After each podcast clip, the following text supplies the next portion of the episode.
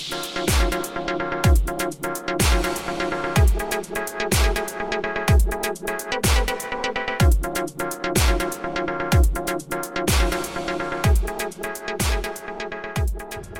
привет, с вами подкаст Optimax Prime, и сегодня для вас его ведут Михаил Николаевский, Александр Шулаев и Галина Игнатьева.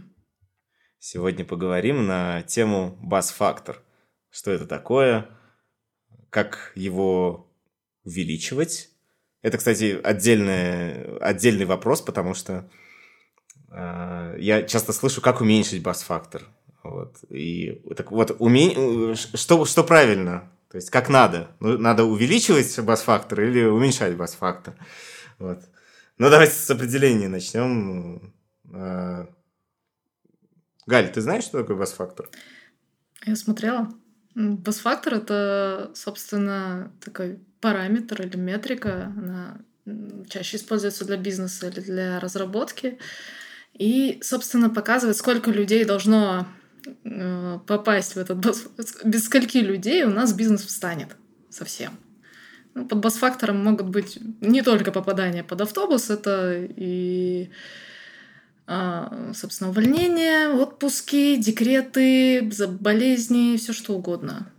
Я обычно использую кирпич. Да, в, Я, если в русской мне культуре кирпич... очень часто, да, его называют это фактор кирпича. Скольким людям должен упасть кирпич на голову, чтобы после этого бизнес встал. Да, как-то так. Э, да, да, все так. Э, соответственно, правильно говорить увеличивать бас-фактор, потому что это как раз количество человек. То есть бас-фактор да. это количество человек, которые э, владеют уникальными знаниями о продукте или коде или чего бы то ни было, что без них все встанет. Вот. Давайте, наверное, поговорим о том, кто сталкивался. Не знаю, Саш, ты сталкивался когда-нибудь с э, вот этим низким бас-фактором? Пытаюсь вспомнить. Э, думаю, да. В итоге компания и команда в целом смогли справиться. То есть э, проблема была в том, что знание о конкретном продукте было только у одного человека, и он долгое время один его разрабатывал, и После его увольнения проект нужно было поддерживать, и ну, были некоторые, конечно, трудности, сложности, но проект был не сильно, э, не сильно большим и в целом достаточно понятно написан, и очень быстро удалось его подхватить, и катастрофы не случилось, но было, конечно, неприятно, стрессово, вот. То есть у меня классический пример, когда был разработчик э, в маленькой команде, он ушел, и случилось то, что случилось. Галя, тебе? Ой, сколько вспоминаю, на самом деле бас-фактор была очень часто я, потому что мне было много чего завязано. Ну, в частности, допустим, была... я работала в небольших коллективах, небольших командах, поэтому на конкретного человека падали какие-то определенные обязанности. Для того, чтобы их передать при, допустим, увольнении или отпуске, тебе нужно было написать там портянку документации хотя бы, чтобы люди разобрались, чего, куда, как, и как главное, зачем. И, собственно, из самого страшного бас-фактора, который я на себе испытала, то есть не я была его зачинщиком, это, наверное, когда Тимлит ушел в отпуск, а меня поставил на замену. А при этом пришло два стажера новеньких, зелененьких. И ты такой приходишь на работу, а тебя вот тут, ты хотел задачу поделать, а тебя вот тут дергают много и часто, в больших количествах. Но это тоже решаемо. Две недели мы выжили, дальше все стало более-менее нормально, но да, опыт, скажем так, впечатляющий, неприятный. Ну, на самом деле, я помню, вот сейчас вспоминаю свой, наверное, первый отпуск э, на текущей позиции. Mm-hmm. Э, и как было страшно уходить. Вот, казалось, что... Э, я очень переживал за Машу, вместо меня оставалась Маша. Вот, э, и она я просто не представлял. Она классный разработчик, но вот так, чтобы... Мне приходится очень много говорить с людьми и да, заставить программиста разговаривать с людьми. А, я считал, что это просто какое-то издевательство, что мне, может быть, лучше и не возвращаться после такого. Ты думал, она тебя не простит, за это? Абсолютно, да. Я да. думаю, она больше хотела, чтобы ты вернулся, чтобы ты забрал у нее все это дело, так что не надо так бросать окончательно и бесповоротно. Да, но на, на самом деле э, реальность показывает, что опыт показывает, что в реальности тяжело как раз вот первые несколько дней, возможно, первая неделя, и ты, господи, зачем он ушел, никогда больше и так далее и тому подобное.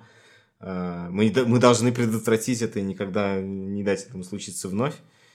А, а затем наступает адаптация. И, в принципе, к любой ситуации адаптируется.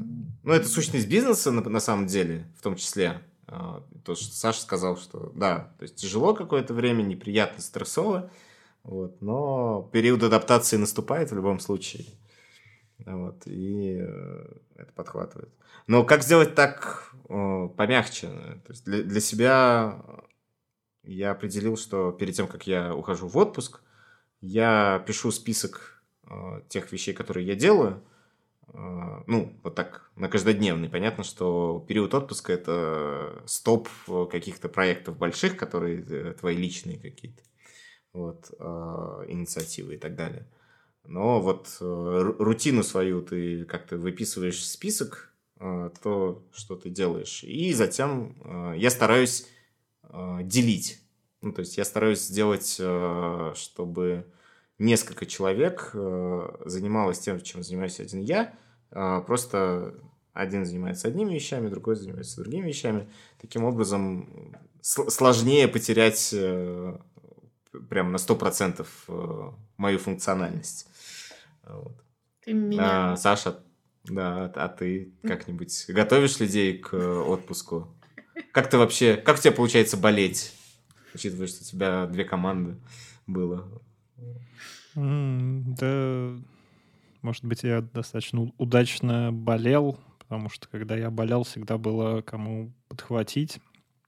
То есть у меня в каждой команде были люди, которые уже сами достаточно скиллованы, у всех есть достаточно понимание нашей доменной области, вот, плюс мы часто ходили на встречи вместе, и плюс-минус уже шаблон ответов у всех был готов, вот. Ну, в общем, да, если попытаться вывести это как правило, то шеринг знаний, он, конечно, очень помогает. То есть, э, если есть э, инициативные люди в э, команде, либо самые сильные люди в команде, и всегда есть смысл, мне кажется, подготавливать их к тому, что ты можешь и заболеть, и в отпуск уйти, и в целом мало ли что произойдет. Вот, поэтому ну, просто стараться брать их на встречи, чтобы они понимали, опять же, как встречи проходят, что от них ждут, э, где можно взять, э, воспользоваться каким-нибудь хаком и взять себе дополнительное время на подумать и так далее.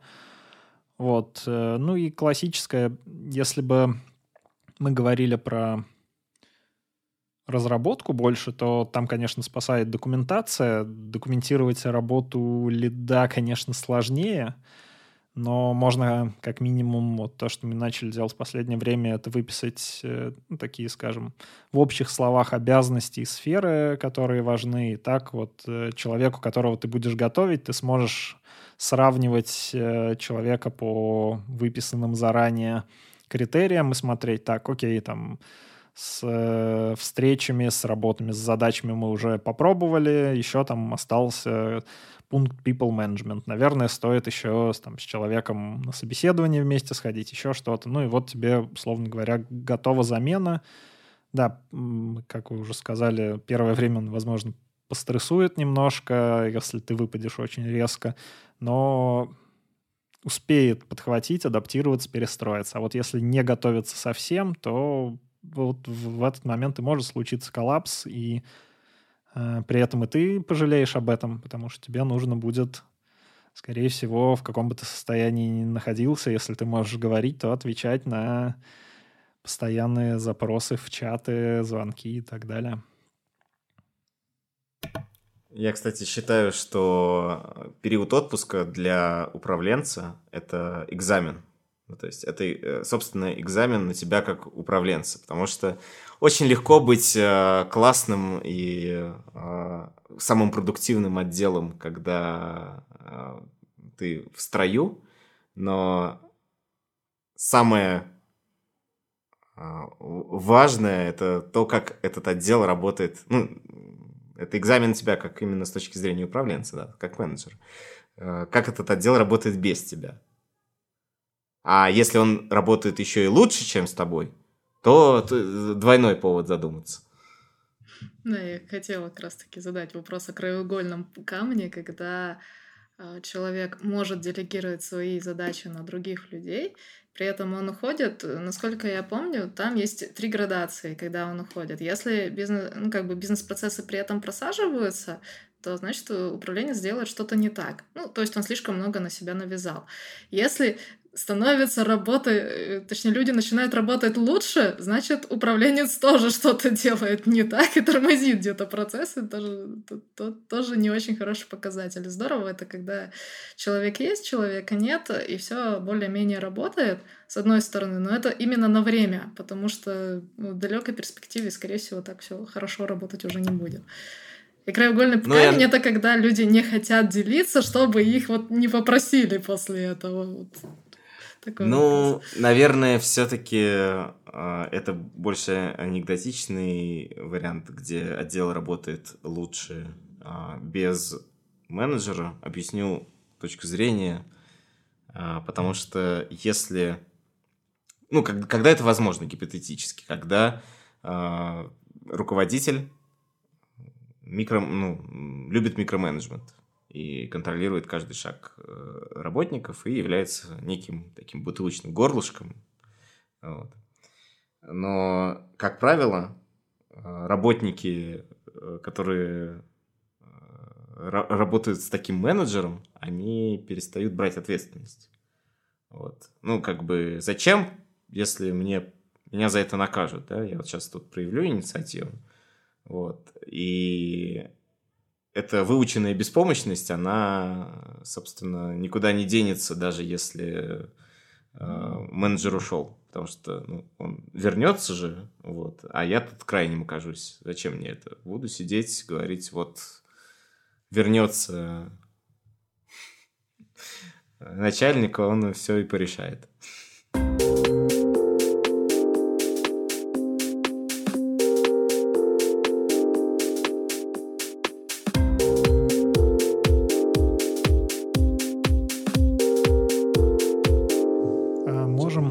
Поговорить про разработчиков. То есть, да, мы с Мишей рассказали про сторону менеджмента.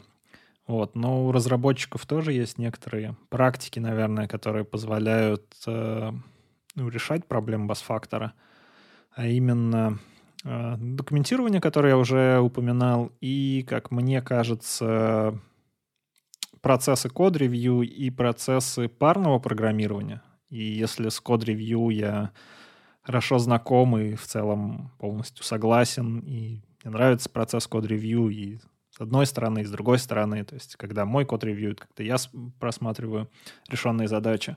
Вот, но практик парного программирования у меня не было. Можете ли вы что-нибудь сказать, как вы считаете? Помогает ли э, это для разработчиков э, узнавать что-то новое о доменной области, о проекте, о модуле и так далее? Да, скорее да собственно, в парном программировании, сколько я помню, вот прям такого чистого вот у меня его, наверное, не было. Это просто ты подсаживаешься к коллеге, он тебе что-то объясняет, и вы типа вместе думаете над задачей. Ну, это то, что у меня было. Что у Миши есть другой э, опыт. А, но, как бы, да, вы думаете вместе, и в этот момент, как бы, у вас, э, во-первых, происходит диалог, вы оба понимаете, вы оба в задаче, и, во-вторых, у вас как это, слишком, ну, гораздо больше идей. То есть э, вот то, что когда-то мы обсуждали про брейншторминг, вот, вот там это примерно и происходит. То есть два человека думают в одном направлении, и больше шансов найти какое-то интересное решение. И оба вовлечены. Поэтому, да, это прикольно. И оба знают, что происходит в этом коде. Хорошо знают, что происходит в этом коде. Ну, насколько я понимаю, в парном программировании, классическом, э, думает Окей, ладно, думают двое, но, э, скажем так, за архитектуру отвечает один человек. Ну, тот, который сейчас не пишет код. То есть есть, условно говоря, стратегия и тактика. Вот mm-hmm. за тактику отвечает человек, э, то есть человек, который не имеет доступа к клавиатуре, он говорит, окей, нам нужно разработать там вот такую архитектуру, напиши мне, э, ну, давайте по нашей фронтовой теме, да, напиши мне React компонент, который э, умеет там делать то-то и то-то. Вот. А вот как он его напишет, полностью отвечает человек, который сейчас с доступом к клавиатуре. Он просто, э, собственно, набрасывает и так далее. Вот. Мне кажется, это в целом интересная вещь. Наверное, э, да, она сразу создает некий э, более расширенный контекст сразу двух людей, а, как минимум два человека уже знают, как, э, как устроена фича. Вот. А. Лучше. Они оба знают, почему она так устроена. Потому что он сказал. Да. Не, не обязательно. Там ни, никто не запрещает спорить по дороге, пока придумывается решение, поэтому... Ну да, наверное. Наверное, я бы сказал, что можно, в принципе, шерить контекст таким образом, э, просто давая фиксить баги другому человеку, а не тому, кто больше знает. Э, понятно, что баги бывают критикалы, блокеры и бывают просто какие-то мажорные. Я вот скорее про третий. Минорные, наверное, имел в виду. Да. да.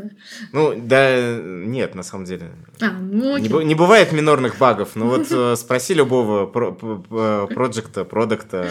Ну да, да, да, что, Чтобы он сам, самолично поставил э, какой-то баг как минор, да никогда. Вот. Ну да, да, верно. А с э, парным программированием, мне кажется, это отдельная тема, про, которую можно пообщаться, но я бы, конечно, хотел попробовать перед этим прям вот полноценно, чтобы получить опыт. Или позвать э, гостя, который им, имеет э, опыт парного программирования, можно бросить клич и узнать, есть ли в компании такие люди. Вот. А мне кажется, что тут э, не просто так это сделать. В общем, что это не самый простой способ э, увеличить бас-фактор, по той причине, что, ну, мне кажется, это люди должны быть примерно сходного темперамента. Потому что если у тебя фичу проектирует э, человек, э, с, который активный и быстро мыслит, и, э, а код, не знаю, человек спокойный, размеренный, который дотошный, ну вот я очень перфекционистически пишу код. То есть э, для меня важно, и чтобы и переменная была названа правильно с самого начала, и чтобы точка запятой стояла, и, ну, в общем, вот про- просто и отформатировано, и так далее. Вот. И, скорее всего, человека, которого вот, э, гораздо более быстрое мышление, его будет, не знаю, мне кажется, это будет э, раздражать просто. Да господи, сколько ты будешь писать этот гребаный компонент? Давай же перейдем к, к, к модели, там, не знаю, еще к чему. Я думаю, что в парном программировании лучше, когда два человека просто сработанные, то есть, ну, как команда. То есть они знают друг друга, умеют друг с другом работать и как бы, знают друг друга темперамент и умеют к нему подстраиваться. Если два абсолютно почти незнакомых человека в работе начнут э, делать парное программирование, я не уверена, что там обязательно будет какой-то результат. Но эксперимент будет интересный. Ну да, плюс два человека знают э, парное программирование. Да, Плюсы, как... собственно, два человека знают, как написана фича и почему она так написана. Минусы это не могут быть любые два э, человека, это должны быть сработанные люди, вы должны практиковать это, наверное, у себя в организации, чтобы э, это было не что-то прям новое. То есть это вводится, наверное, на уровне как минимум команды. Вот, как максимум организации. Вот. А еще варианты? И еще варианты чего? Ну, увеличение бас-фактора, это же один из. А, ну, я для себя выделил код-ревью и документацию. Больше вариантов я не вижу, но при этом я понимаю, что у вариантов, которые я описал, есть явная проблема. И ее можем сейчас, кстати, обсудить. Допустим, есть у нас какая-то компания небольшая, э, занимается вебом. Тут э, нужно попробовать э, натив, и ну, принимается решение там взять человека нативщика. Э, и вот когда вы берете одного человека, ну, разве что документацию еще можно просить его писать, чтобы потом ее, ей кто-нибудь воспользовался. Но проверить, как он ее пишет, вы не можете. Код-ревью, понятное дело, из одного человека, кто его будет ревьюить, не разработчики же из других отделов. А, парное программирование тоже не сработает. И вот э, что делать в таких ситуациях, это, мне кажется, может быть интересный вопрос. Ну, я бы ну, сказала, ну... я бы сказала, что тут, в принципе, бас-фактор будет всегда низкий, потому что у тебя специалист ровно один. Да, но, может быть, все-таки можно как-то подстраховаться. То есть понятно, что это не, не, изначально не идеальная ситуация.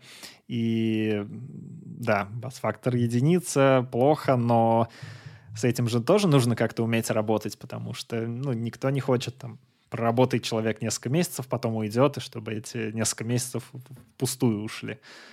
Ну и плюс встанет вопрос, как его контролировать, я так подозреваю, потому что если ты не понимаешь, что человек делает и почему он это делает, ну рано или поздно это, это может тебе стрельнуть в ногу просто. Ну, наверное, если мы говорим про разработчика новой функции, и у вас есть какие-то другие разработчики, то код-ревью можно вести. Да, это будет, скорее всего, тем лидерское код-ревью. В некоторых компаниях принято, что только, там, условно говоря, тем лид мержит э, и опровит, да? Даже иногда просто опровит. Э, таким образом, да, вы не сможете, наверное, дать ему какие-то рекомендации, как э, нужно писать код, но вы как минимум э, можете попытаться понять, что там происходит. Ну или, э, собственно, делегировать эту ответственность разработчику, который, не знаю, хотя бы с синтаксисом языка знаком. Вот. В общем и целом, именование переменных, комментарии, вот это все, в принципе, можно ревьювить и без знания там, технологий. Вот. Угу, угу. Ну, а... да, как минимум наверное, при таком подходе сохранится общая культура в команде, то есть э, разработчик, пусть он будет и один, но он сразу поймет, что код-ревью там обязательно, документация обязательно. Да, может быть, это и сработает. Угу. Вот. Ну, это вряд ли, конечно, поможет, да, и будем реалистами, вряд ли поможет, что если в данном, что возникнет баг, что кто-то пойдет и быстро там что-то пофиксит. А, Еще с точки зрения опыта, какой-то момент я смирился и э, понял, что любой код, любой код написанный, вот сейчас он идеальный и э, всем понятный, и, и вообще гордость команды, через год будет, господи, какое говно, давайте перепишем. Вот. Э, и поэтому в какой-то... Э, э, это помогает мне смириться, что когда мне нужно понять, что, там, не знаю, увеличить бас-фактор, например, здесь, в этой зоне проекта, то можно смело кинуть туда другую команду, они все равно все перепишут заново. Эта команда, любая команда, даже команда, которая писала этот код перед этим, и которая овнит его, все равно выкинет и скажет, что код не идеален, потому что он столкнулся с реальностью. Вот, и там костыли появились. А, ну вот я и хотела уточнить, ты имеешь в виду, что через код, э, через год код обрастает большим количеством э, тех долго и новых э, добавленных каких-то фич, он тебя начинает пугать, или просто потому что ты грубо говоря, вырос за этот год, и технология, может быть, устарела за этот год, и тебе просто хочется это выкинуть и переписать. То есть тут Я два, думаю, два что и то, и другое, да. Я думаю, что и то, и другое имеет место. А, скорее, скорее первое влияет, потому что, ну, а, окей, ладно, если этот модуль писал Джун, то да, наверное, за, за такое время он очень сильно прокачался, и да, он попросится переписать этот код.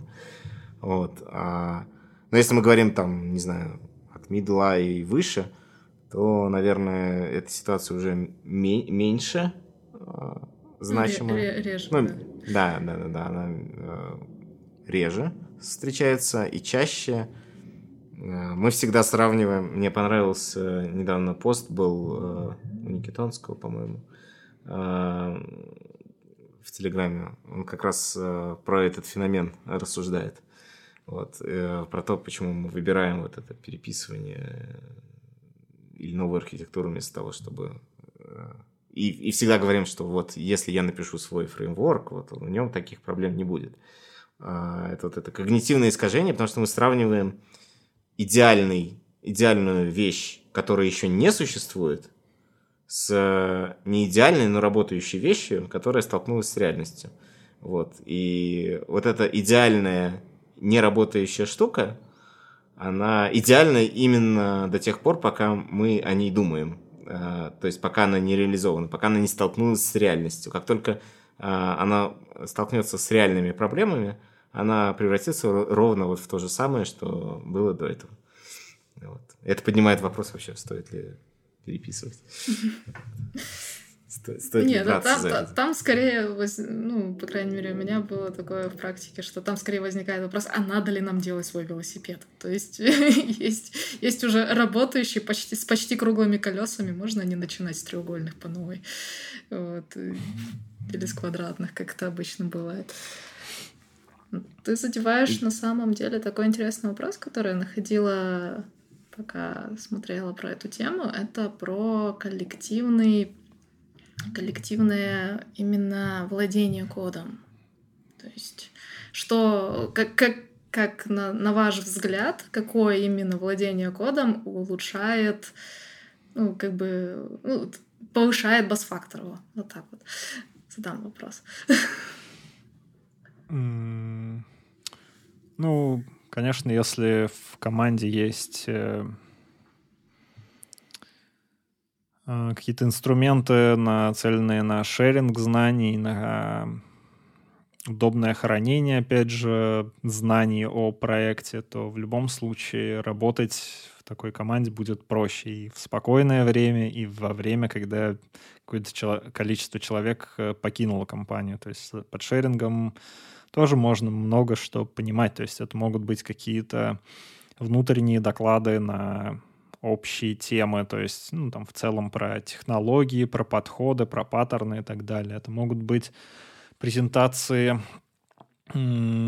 готовых фичей, то есть э, в некоторых компаниях принято не просто э, сделал задачу, двинул ее, ее PM посмотрел и все, выкатываем в прод, а делалось как бы небольшую презентацию, где там QA, либо разработчик э, показывает, как это работает, э, ну, какую-то, в общем, э, основную суть передает, для чего было сделано, ну и так далее.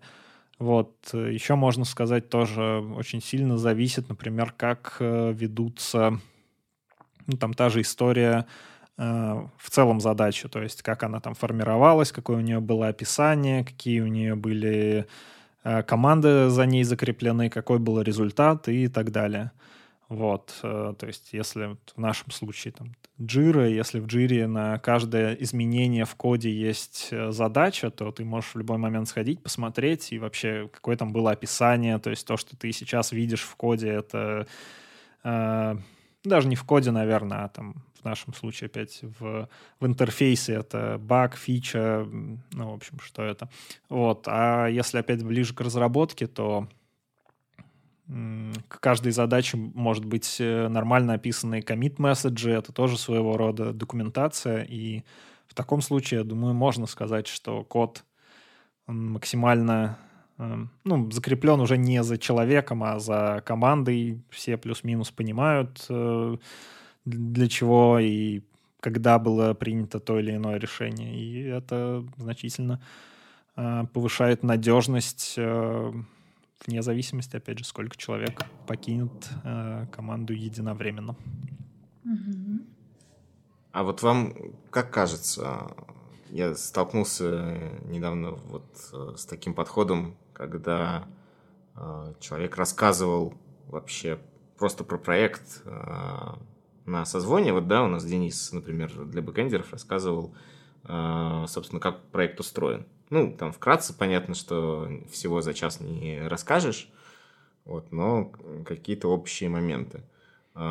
Это штука полезная или ну, навер... наверное, да. Наверное, я не буду говорить, как этот, спрашивать капитанские вопросы. Наверное, да, полезное. Но, э, возможно, подход, когда команда рассказывает про код, который она оунит. Вот ты сказала про коллективное владение кодом. Э, наверное, коллективное владение кодом эффективно до определенного количества этого коллектива. Именно как, как Денис, допустим, делал, я думаю, да, эффективно, особенно для тех, кто только приходит в, про в проект, потому что они вообще не знают, куда тыкаться. То есть э, не знают, куда идти, и так они хотя бы хоть чуть-чуть посмотрят структуру. Честно, мне как фронтендеру там было, конечно, любопытно, но доступа у меня туда нету, я там не полажу и даже не потыкаюсь. Поэтому как бы только из разряда любопытно, какой интересный у нас бэкэнд. Вот, вот как-то так это было. Вот. Еще про общий код, наверное, я тут подумал, полезно э, было бы делать так, чтобы команды меняли свои доменные области и зоны ответственности время от времени, потому что э, мы до сих пор говорили, что может уйти там человек, несколько человек, но бывают такие случаи, когда уходят целиком команда, и они не редки, потому что, ну, условно говоря, какой-нибудь тимлит э, нашел место получше, и у него уже есть готовая команда, он может договориться с новой компанией, что я приведу, э, приду не один, а с командой, ну, там, на каких-то определенных хороших для себя условиях, либо просто, чтобы комфортно работать э, в новой, кома в новой компании с э, теми же людьми, с которыми уже привык работать.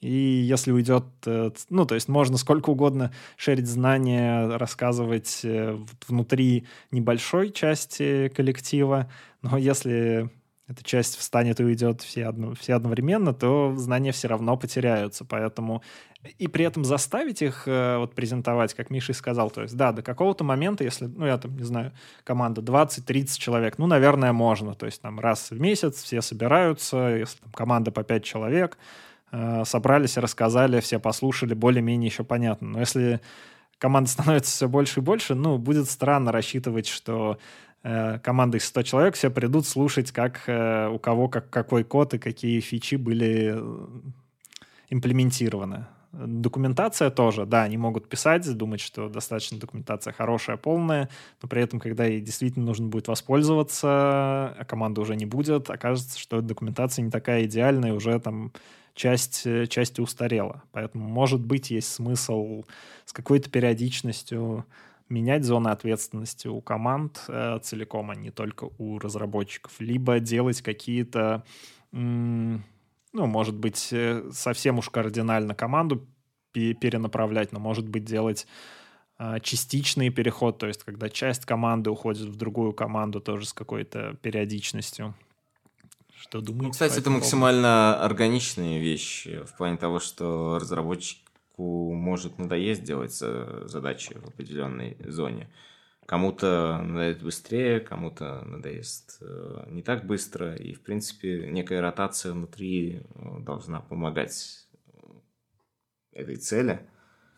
Вот. А, ну, наверное, с целой ходящей командой тут это прям такой форс-мажор. Вряд ли к нему можно сильно подготовиться. А, я думаю, что в целом это должно решаться архитектором. Ну, то есть э, у системы должен быть архитектор, который должен э, представлять, как это все вместе работает и описывать требования к каждому модулю. если мы говорим про ком- команду, которая работает над определенной, э, определенным модулем системы, то э, как worst case сценарию, э, ты просто нанимаешь другую команду, такую же, которая ушла с другого места работы. Вот. Даешь им интерфейсы, э, взаимодействие с системой и даешь задачу написать модуль заново. Ну и mm. да, по поводу документации хотела добавить, что в документации есть один изъян, как минимум. А, помимо того, что ее сложно поддерживать в актуальном состоянии, ее еще сложно поддерживать в детальном состоянии. То есть там может быть, э, ну, чаще всего там есть описательная часть, которая ну, хотя бы примерно объясняет, что происходит, но она не детальная. И вот, грубо говоря, когда ты заходишь именно уже в код в реализацию, ты там можешь очень долго разбираться, а почему же сделали-то именно так. И это уже будет очень больно. По поводу прям ухода целой команды, ну вот, да, либо меняться участниками команды, тогда, скорее всего, и вся команда не встанет и не уйдет, потому что участники периодически меняются. Вот, есть такой шанс. А во-вторых, э, ну да, как-то, не знаю, даже шерить знания, потому что в больших компаниях я не представляю, как это делать, а, потому что чем больше людей, тем меньше вовлеченность в это собрание. Ну, по объективным причинам. И как сделать так, чтобы все слушали. Я, честно, я пыталась 25 человек удерживать в одном внимании, но это очень-очень сложно, поэтому, чтобы все были одновременно где-то где здесь на 15 минут. И это, это очень тяжело, и в итоге я не представляю, как удерживать такое внимание, чтобы все слушали. Я думаю, что это что-то на грани крутого специалиста и стендапера. Ну, ну то есть вот да. что-то вот на стыке э, такого, чтобы ты мог, с одной стороны, Э, строить доклад, э, строить речь таким образом, чтобы постоянно да, триггерить внимание и собирать его, и отслеживать, и управлять им. Вот. А с другой стороны, еще и рассказывать интересные какие-то вещи, ну, чтобы это было полезно. Да, то есть как бы это такой интересный челлендж. Дикий зверь. Да. Да, ну, редкий, редкий. Редкий зверь, да. Ну, вот как-то, наверное, так и решается этот вопрос. Но я рада, наверное, что все-таки редко уходит, прям вся команда встала и ушла. Не так это часто, и, как правило, не одновременно она вся уходит. То есть э, все равно там это занимает хотя бы неделю, грубо говоря. То есть не в один день они все уходят. И поэтому ну, Не, как, ну, как-то тут... выкрутиться все-таки можно.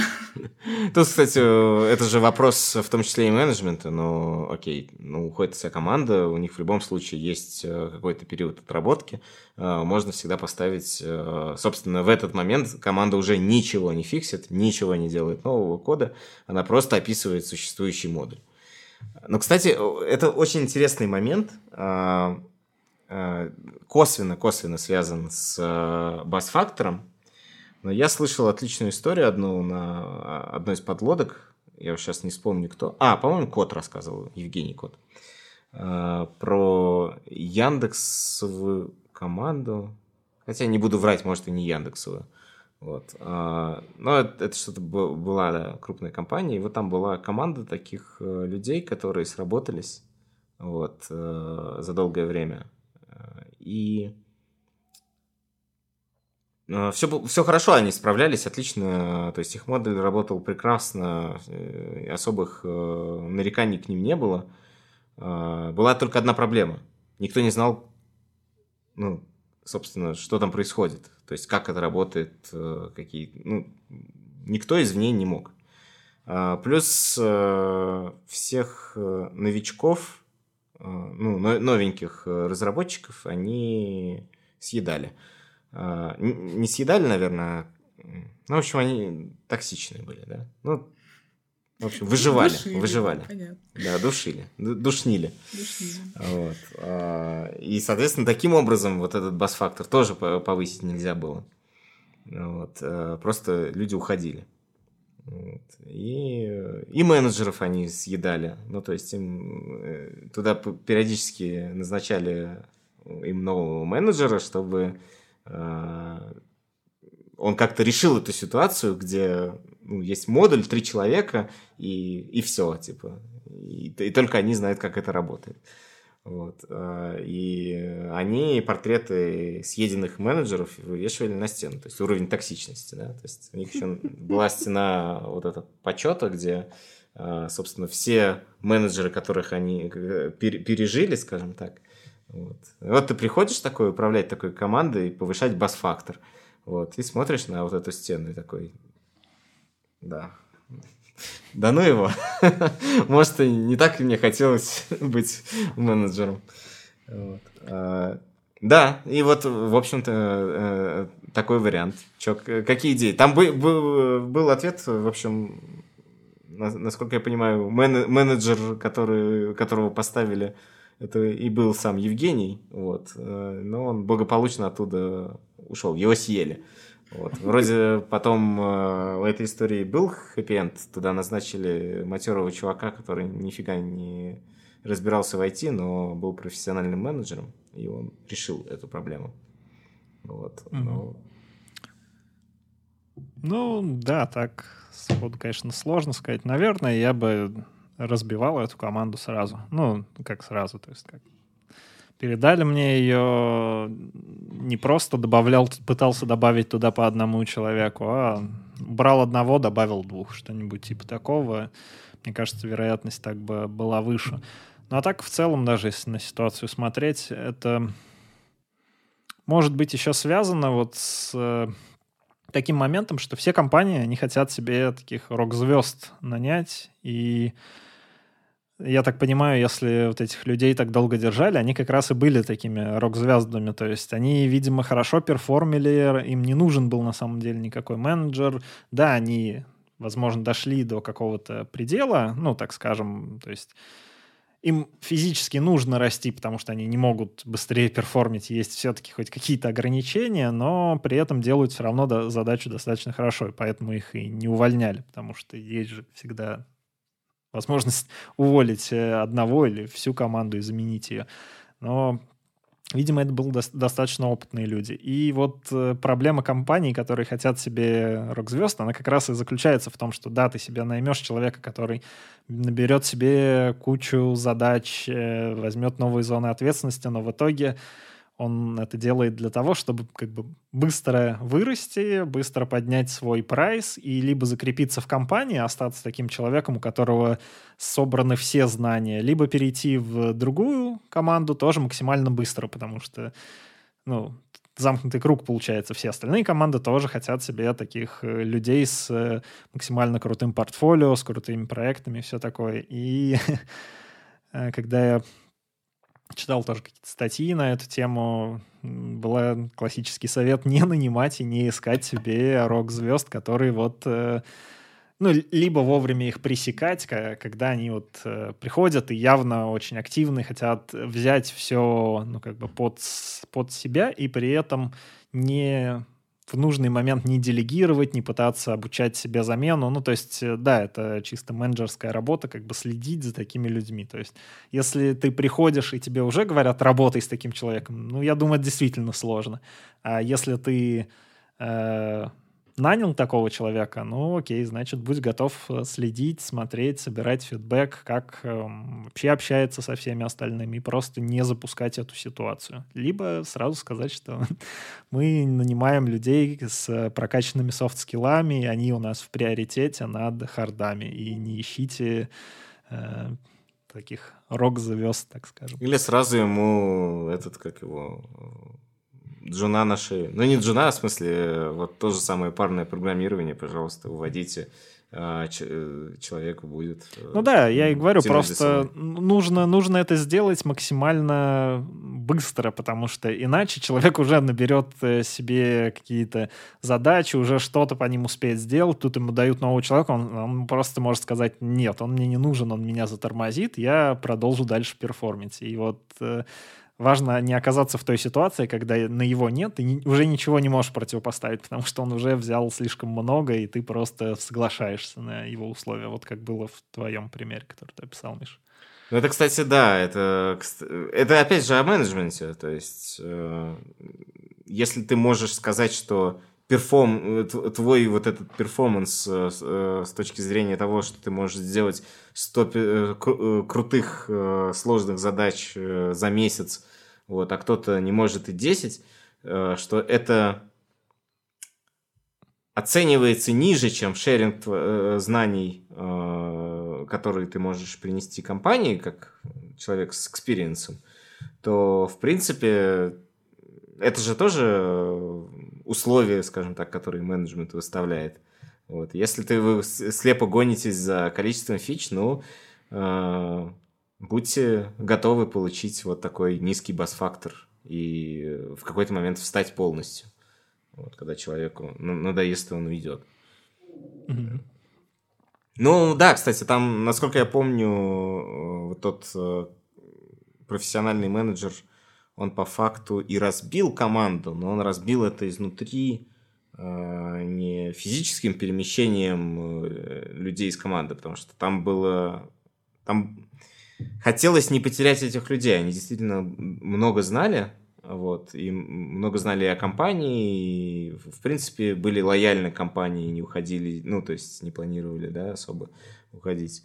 А, да, они в целом в какой-то момент стали, насколько я помню, бутылочным горлышком, ну, просто потому что, да, они втроем не успевали, а никого больше не подпускали.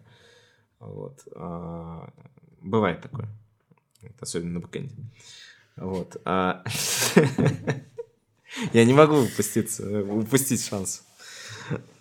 А, и да, он в итоге, собственно, ну это были психологические подходы, собственно, он э, кому-то отдал ответственность, ну как-то разделил ответственность, назначил одного более главным, в общем, таким образом создал некий конфликт интересов, ну, в общем, манипулятивные такие практики.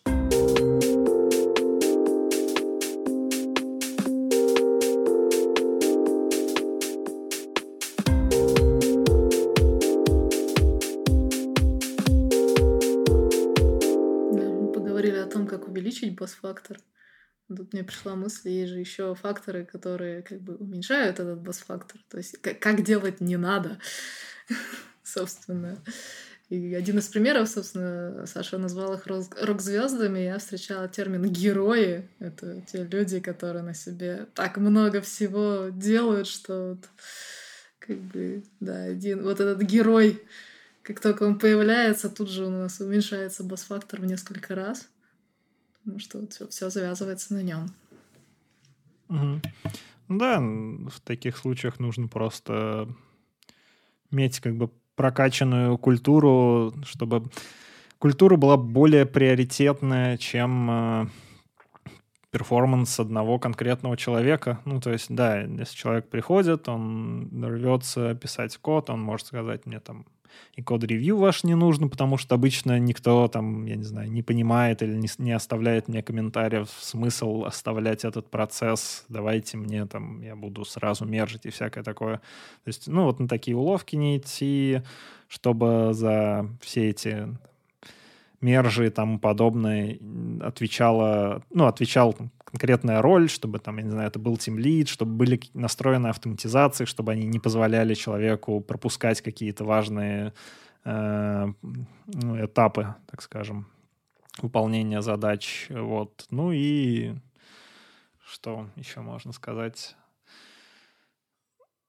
Ну, наверное, не, не, нужно пускать тоже менеджерам на самотек и лидов на самом-то деле, потому что лиды тоже могут в какой-то момент стать э, ну, таким человеком, особенно если не выращены из разработчиков, то есть у него уже есть там знания по разработке, к нему могут подойти, у него есть знания по проекту. Нужно просто, да, смотреть, э, как, про, как э, мы уже это упоминали, как проходят дни, когда этого человека нету, то есть, я не знаю, на, ну, там, банально назначить э, митинг какой-нибудь и сказать, ну, расскажите, кто чем занимается, какие там планы на будущее, все такое. Если команда будет не знать, ну, наверное, этот вот как раз тимлит, который закрылся и не хочет э, рассказывать ничего дополнительного тоже, когда он вернется, пытаться взаимодействовать, поговорить. Ну, у меня такое в голову сразу пришло. Ну вот, кстати, вспоминая про тем лидов и тему бас-фактора. Кто, кто, помню... кто охраняет охранников, да? Да-да-да. Вот. Ну, я помню, что... Я, я сейчас, к сожалению, уже не вспомню точно контекст, но когда мой... Э, ну, когда наш сетево спрашивает меня э, про... Не знаю, там, кто э, лидит команда, да? Кто у нас лиды, да? Вот. Э, кто эти люди? А, соответственно, он чаще всего задает еще следующий вопрос второй номер. То есть для каждой команды должен быть второй номер. Кто второй номер в команде? Вот. То есть, как минимум, у вас должен быть человек, фоллбэк тем лида, если вдруг с ним что-то случилось, возвращаясь к автобусу или кирпичу. Вот. Э, либо, да, если ну, тимлит уходит, соответственно, кто подхватит команду и поведет ее дальше. Угу. А, наверное, если продолжать твой, твой вопрос, э, отвечать на твой вопрос, Галь, по поводу действий, которые уменьшают бас-фактор, а, наверное, четкое разграничение зоны, команд... Э, зоны работы команды. Вот э, мы поговорили, что да, в этом есть некий плюс, а команда знает, как работает модуль, быстро выполняет задачи. Но вот э, тот момент, когда вы загнали ее в определенные рамки и сказали, что окей, эта команда работает только здесь, ни в, ни в коем случае не, не лезет в зону ответственности других команд, вы резко уменьшили бас-фактор.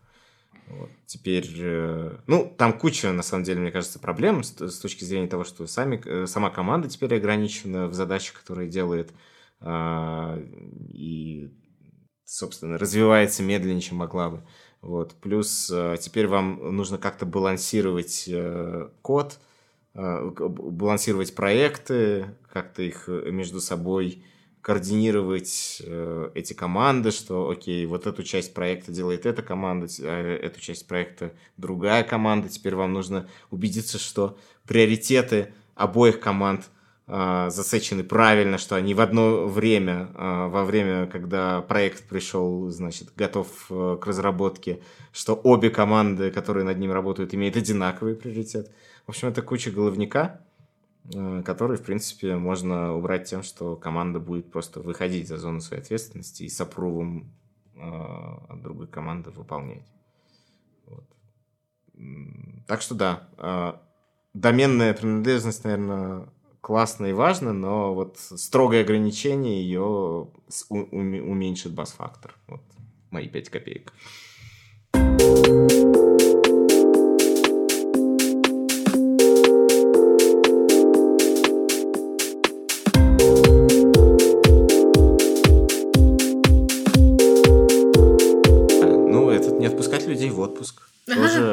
уменьшает бас-фактор. Но при этом э, нагнетает всю остальную атмосферу до предела. там, да. Ну да, да. Уже из, из вредных советов. Не отпускайте людей в отпуск, э, тогда да, у вас ничего не сломается, вы все будете фиксить вовремя. Только, только, только люди сломаются, а так, а так больше ничего не сломается. Что еще можно, может уменьшить? Ну, собственно, концентрация, да, управленческая концентрация в одних руках, э, разработческая концентрация в малом количестве людей. Еще интересно, когда структура построена таким образом, что есть, ну, грубо говоря, вот как те три человека, да, и даже если одного из них не станет, все встанет. То есть они вот как бы группкой работают, и в итоге ну как, иногда бывает настолько четко разграниченная команда, что они вот друг друга подменить не могут, и друг без друга они тоже не могут. И в итоге как бы тут там еще, еще, еще, еще хуже бывает. То есть ну, такое редко встречается, что вот прям совсем друг на друге завязан, если совсем процессы не разграничены. А, ну вот, кстати, еще один э, момент, который прямо вот сегодня стрельнул. Вот. Представим, что у вас есть э, э, с высокой компетенцией, и он, э, собственно, реализует некий, некоторый проект. У вас есть естественно, рабочая почта, то есть какая-то. И вот человеку нужно завести какие-то серт-пати. Ну, не знаю, там, зарегистрировать что-то, создать credentials в каком-нибудь Google Cloud, в общем, все что угодно, где потребуется регистрация под каким-то аккаунтом, регистрация аккаунта. Вот. И человек, конечно регистрируется это под, э, регистрирует это под э, рабочей почтой. Вот. И вот оно живет. Потом человек уходит, почта за ненадобностью удаляется.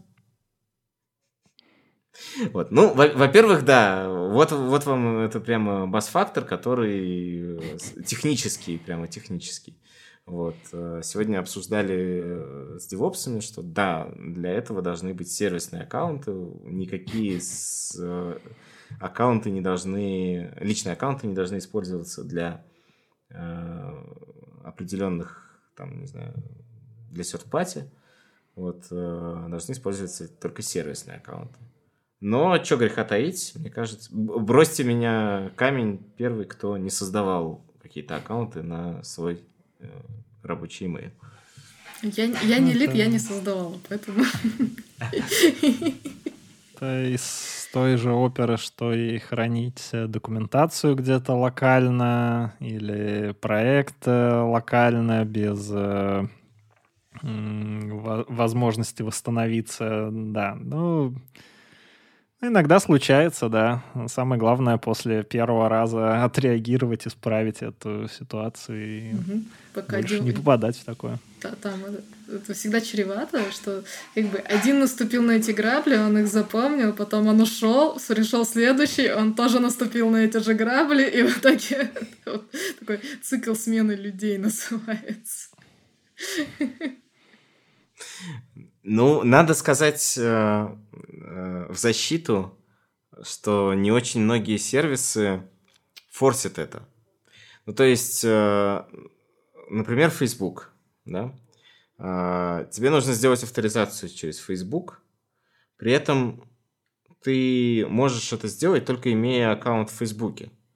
То есть mm-hmm. ты должен быть зарегистрирован в Фейсбуке, в момент, когда ты, собственно, добавляешь при приложение, ты делаешь это со своего личного фейсбучного аккаунта. Вот. И заводить какой-то специальный аккаунт сервисный в Фейсбуке, ну, такое. Вот. Еще не факт, что тебя и не забанят с этим сервисным аккаунтом во время очередной чистки ботов. Вот. А, и все, все вокруг настроено именно на то, что а, личный аккаунт используется в целях администрирования, в, цел, в целях разработки, в целях тестирования. Тоже, а, да, ты можешь создать тестовые аккаунты чисто теоретически, и таким образом, например, мы пошли, да, мы в какой-то момент, когда навели там порядок, мы, собственно, а, теперь используем тестовый аккаунт именно сгенерированный Фейсбуком, но в общем и целом обычно это как работает? Ты берешь личные аккаунты тестировщиков, которые компании, собираешь их и добавляешь как э, ну, тестовые аккаунты, чтобы они могли это тестировать. Вот, абсолютно абсо, вот абсолютно в другую сторону от парадигмы бас-фактора, собственно, тут э, сложнее, сложнее именно сделать правильно, чем сделать неправильно. Вот, наверное, мой основной упрек таким сервисам. Ну, даже то, то, что снижает как раз-таки бас-фактор.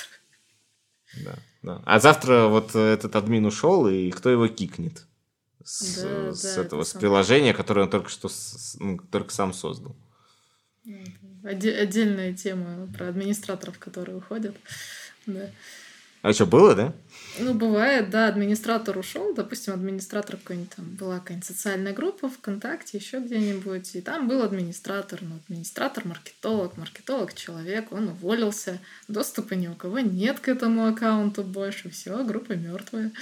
Ее нельзя администрировать. Там потом уже появились возможности перенесения, договоренности, докажи, что ты не верблюд, что это именно твоя компания. Ну, в общем, все вот эти вот 10 инстанций, которые надо пройти, проще было у человека как бы попросить доступ или сделать ему какую-нибудь корпоративную хотя бы почту в ту соцсеть, которая требовалась, чтобы, да, и сказать, что логин, пароль будут публичные, и это не твое личное пространство. Но это все равно не страхует от того момента, что человек сильно обозлился на компанию и поудалял учетку, где мог свою. То есть, если у него есть права на это, и он может это сделать, он может это и сделать. И тоже... Не злите админа. Не, не злитесь да. с админа. Да, это из этой серии. Вот. Но, кстати, э, может, помните, какое-то э, время была популярна вот эта такая история про админа. Вот ушел такой админ, который вот все это э, тянул на себе, и как его сменщик погружается, так сказать, и разбирает, что там что у него там вообще есть и как это работает. И там э, что-то типа скрипты, написанные на э, каждый случай жизни, в том числе и скрипт, который э, отправляет э, сообщение кофемашине, э, чтобы она начала делать кофе. Вот. О, о чем вообще, в принципе, о том, что кофемашина может вообще это делать, э, не знает никто в офисе. Вот. Магия какая-то. Вот. Так что, да, сисадмин это, наверное, самый большой... Э, это самый, са- самый ма- маленький, да, бас-фактор вообще в любой компании. Нужно, а, нужно их беречь и как, каким-то образом просить документировать свою работу. И множить. И множить.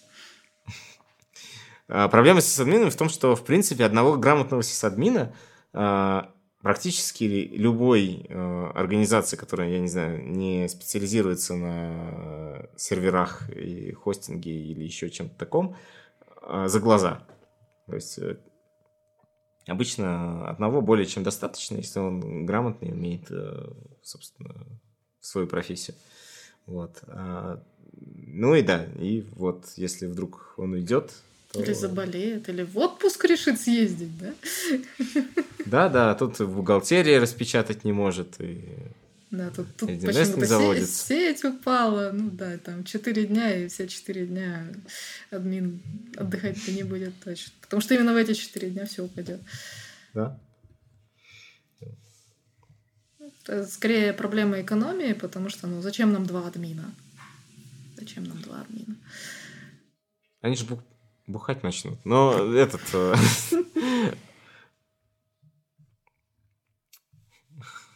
основан на реальных событиях. Вот, но... Ну да, ну ему просто скучно будет. Ну, что он, что он там делать будет? Вот. Э, скорее, нет, не так, что прямо супер, э, супер экономия. Вот. Для, для, наверное, разных компаний по-разному.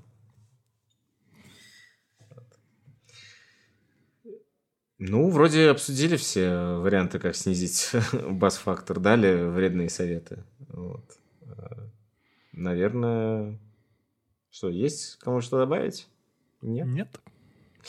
Ну, тогда давайте на этом завершим эту тему. Э, ребята, подписывайтесь, слушатели, подписывайтесь э, на наши соцсети и каналы. Заходите в чатик, задавайте вопросы. Э, возможно, этот выпуск у вас вызовет какие-то э, флешбеки или дополнительные уточнения или вопросы. Приходите, пишите. Мы все в чатике ответим вам по мере сил. Э, да, и до встречи в следующий раз. С вами сегодня были Михаил Николаевский, Александр Шулаев и Галина Игнатьева. Пока. Всем пока.